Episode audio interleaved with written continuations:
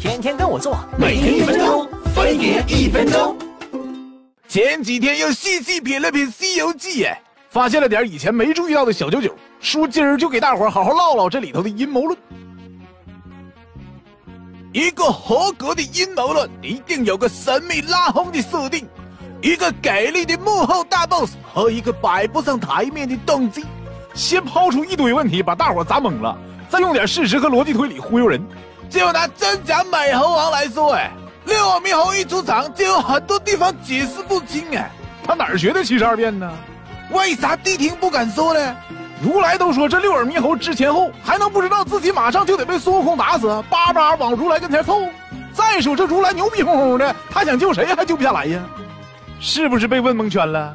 现在要是告诉你陪唐僧取经的是六耳猕猴，被打死的才是真孙悟空，这一切都是如来耍的阴招哎！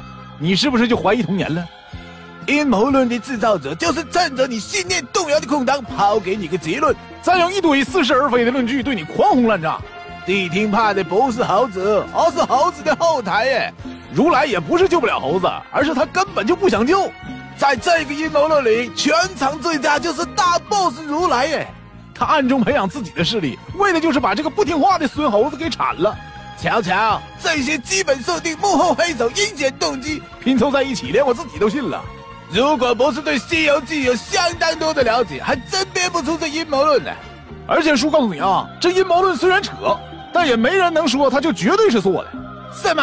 你说靠逻辑反推，那也不行啊！阴谋论的产生本来就是因为信息缺失，才让一些事实没办法解释。这些缺掉的部分，哪是说补就能补回来的啊？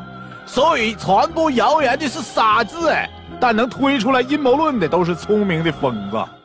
你从小到大听过最可怕的阴谋论是啥？别人家的孩子